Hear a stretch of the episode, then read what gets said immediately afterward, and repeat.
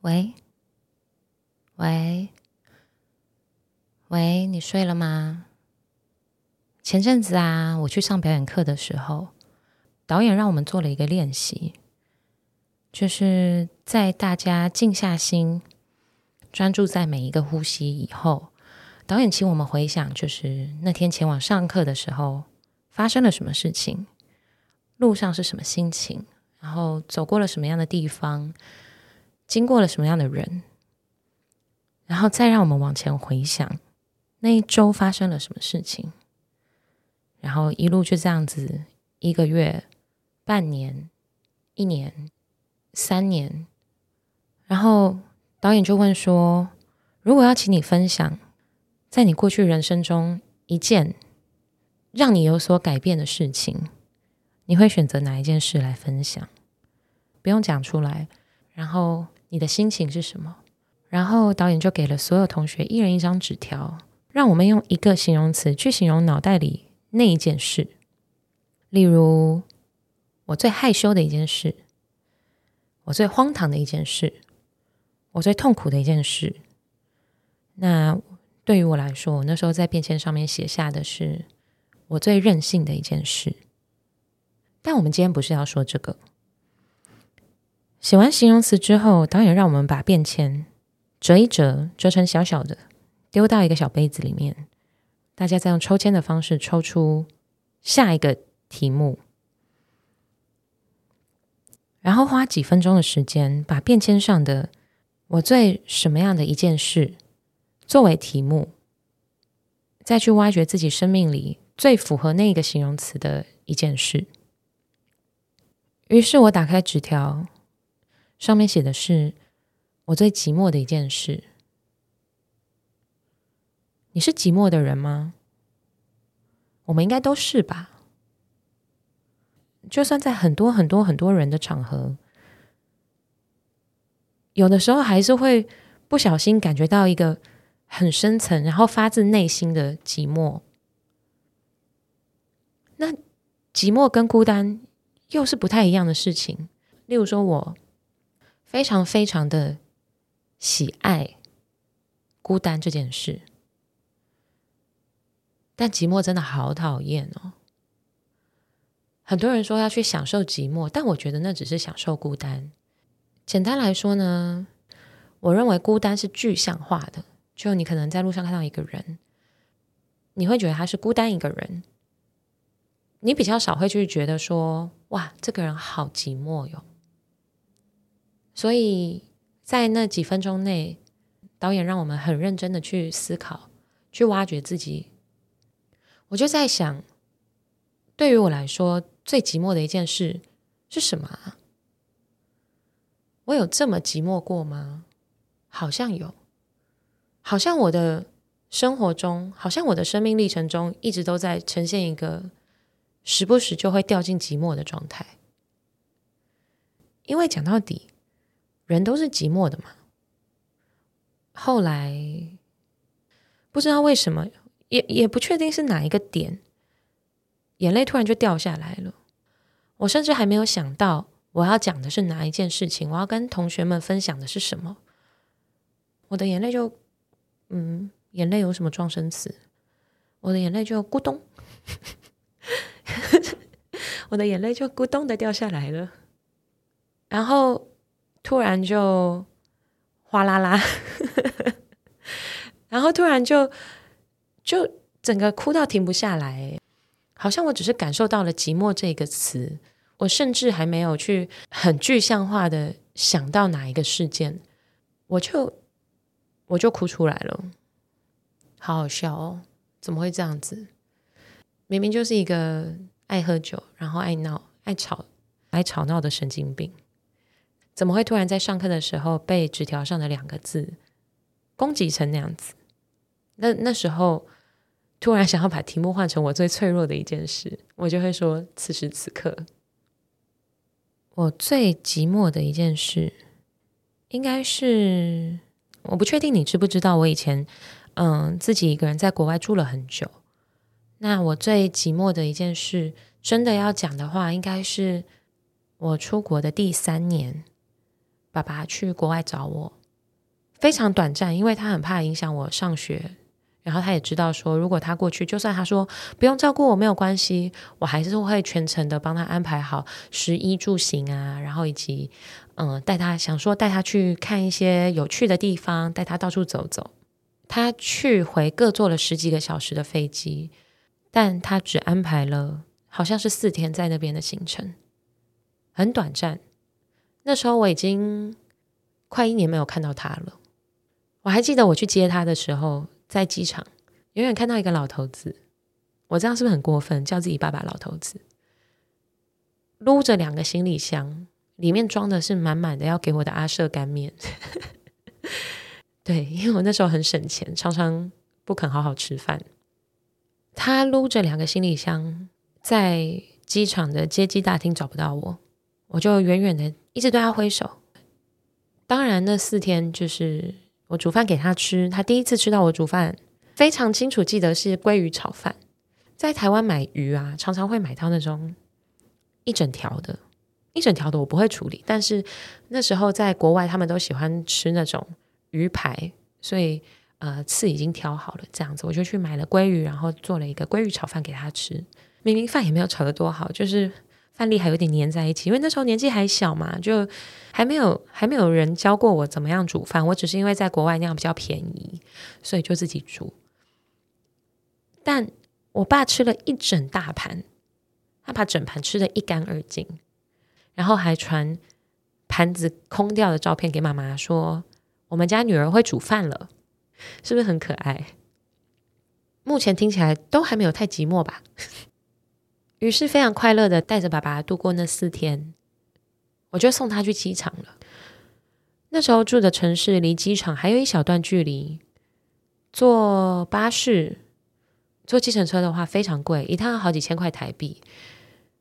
我那时候还没有钱可以这样子去负担，所以我就带着爸爸坐巴士，巴士坐了两个多小时。一路上我们都没有再提到他即将要回台湾的事情。我们就只是闲聊，两个人坐在坐在巴士上，聊着等等回到家要吃什么，聊着明天上课的东西准备好了没？你也知道我是读影视相关的，所以我那时候呃晚上都在剪接影片。他就问说：“那你晚上通常会剪到几点？”这样子的闲话家常，两个半小时的时间从来没有那么快的度过，我们很快的就抵达了机场。我不确定你们有没有过很倔强的青少年时期，就是所有脆弱的情感都不会给爸妈知道。我那时候就盯住，然后送我爸到 check-in 柜台，帮他办完了所有的手续，然后也特别在他的行李上帮他挂了一个可爱的吊牌，让他让他回到桃园机场可以比较快的找到他的行李。距离登机其实还没有。一定要走进去，但爸爸可能也难过，他就说：“没关系，你赶快回去，你还要再坐两个半小时的巴士回去，你这样太晚了。我先进去，我去，我去找个地方坐着休息。”好，我就跟他说了，说：“那，嗯、祝你飞行平安，到台湾跟我说。”我就对他挥挥手，爸爸拜拜，就看着他的背影转身走了。那一个瞬间，机场人很多。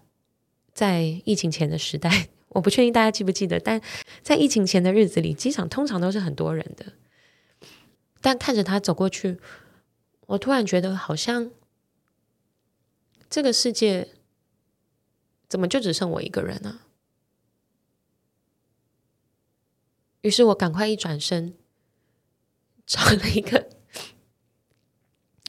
于是我一转身，找了一个比较粗的柱子，就躲到柱子后面，蹲在地上大哭，真的是哭到停不下来的那一种。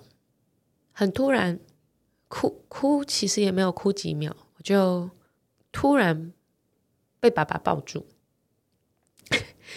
原来他在进去前最后一秒突然想上厕所，他转身去找洗手间的时候，就看到有一个小女孩，也不小，十八十九岁了，蹲在地上哭到不行。爸爸是一个非常传统的男性，所以他当然没有哭，但他好心疼。他说，在国外真的很难过的话，搬回台湾，我们重新考大学，我们重新再，我们重新再开始也没有关系哦。那大家当然知道后面的结果，就是我还是留在那边，自己过了好多年，过了很多一个人煮饭。煮太多一个人吃不完的日子，最高纪录好像是咖喱连续吃了五天，吃不完呢。所以我在课堂上我就跟同学们分享，送爸爸去机场是我目前最寂寞的一件事。你呢？对你来说最寂寞的事情是什么？搬回台湾以后，做了非常短时间的舞台剧演员。曾经演过一部以寂寞为主轴的戏，我今天特别把那时候的剧本翻出来。那个时候的台词是：男生问女生说：“回答我的问题，难道你都不寂寞吗？”女生回他：“寂寞？嗯，寂寞这两个字已经被滥用了。你看看你的周围，哪一个人是不寂寞的？每个人都带着昨天晚上的烦恼出门。”带着今天白天的烦恼回家，然后都希望有个人可以依靠。你找我，我找你；你靠我，我靠你，靠来靠去。你不觉得这样很靠北吗？那时候台词很可爱。我其实不知道我把这一段台词拿出来的原因是什么，但是我在准备今天的这个主题的时候，我脑袋里面都是“寂寞”这两个字早就被滥用了。也不知道为什么今天想要跟你说这个。但我也想问你：你寂寞吗？你是一个寂寞的人吗？你觉得什么是寂寞啊？你想一下再跟我说。然后也想知道下一次你想听我最什么的一件事。嗯，不小心就说太多了。那今天先这样，你早点睡哦，晚安，拜拜。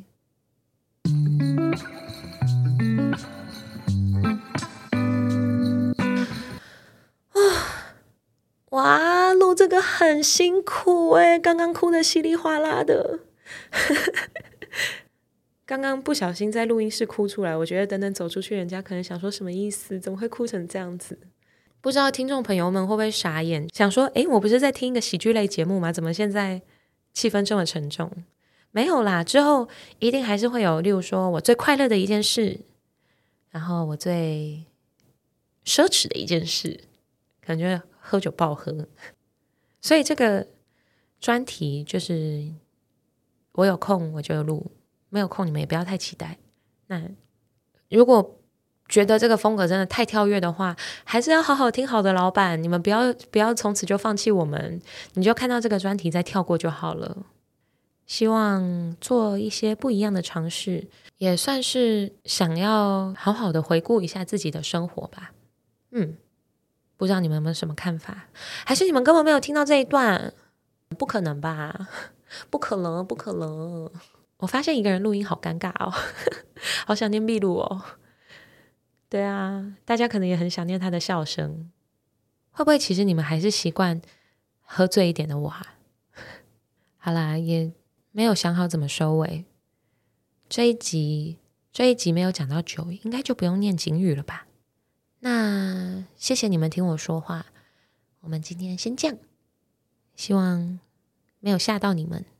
以后，喂，你睡了吗？系列该接的电话还是要接哦，好吗？我不知道什么时候又会用这种讲电话的方式跟你们聊天。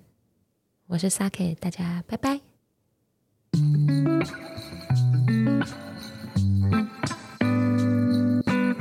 啊，本来来录音室之前一直想说要跟大家分享电影，然后刚刚哭一哭就忘记了。那我这里补上哦。嗯，今天要跟大家分享的电影当然是以寂寞为主题，叫做《寂寞拍卖师》。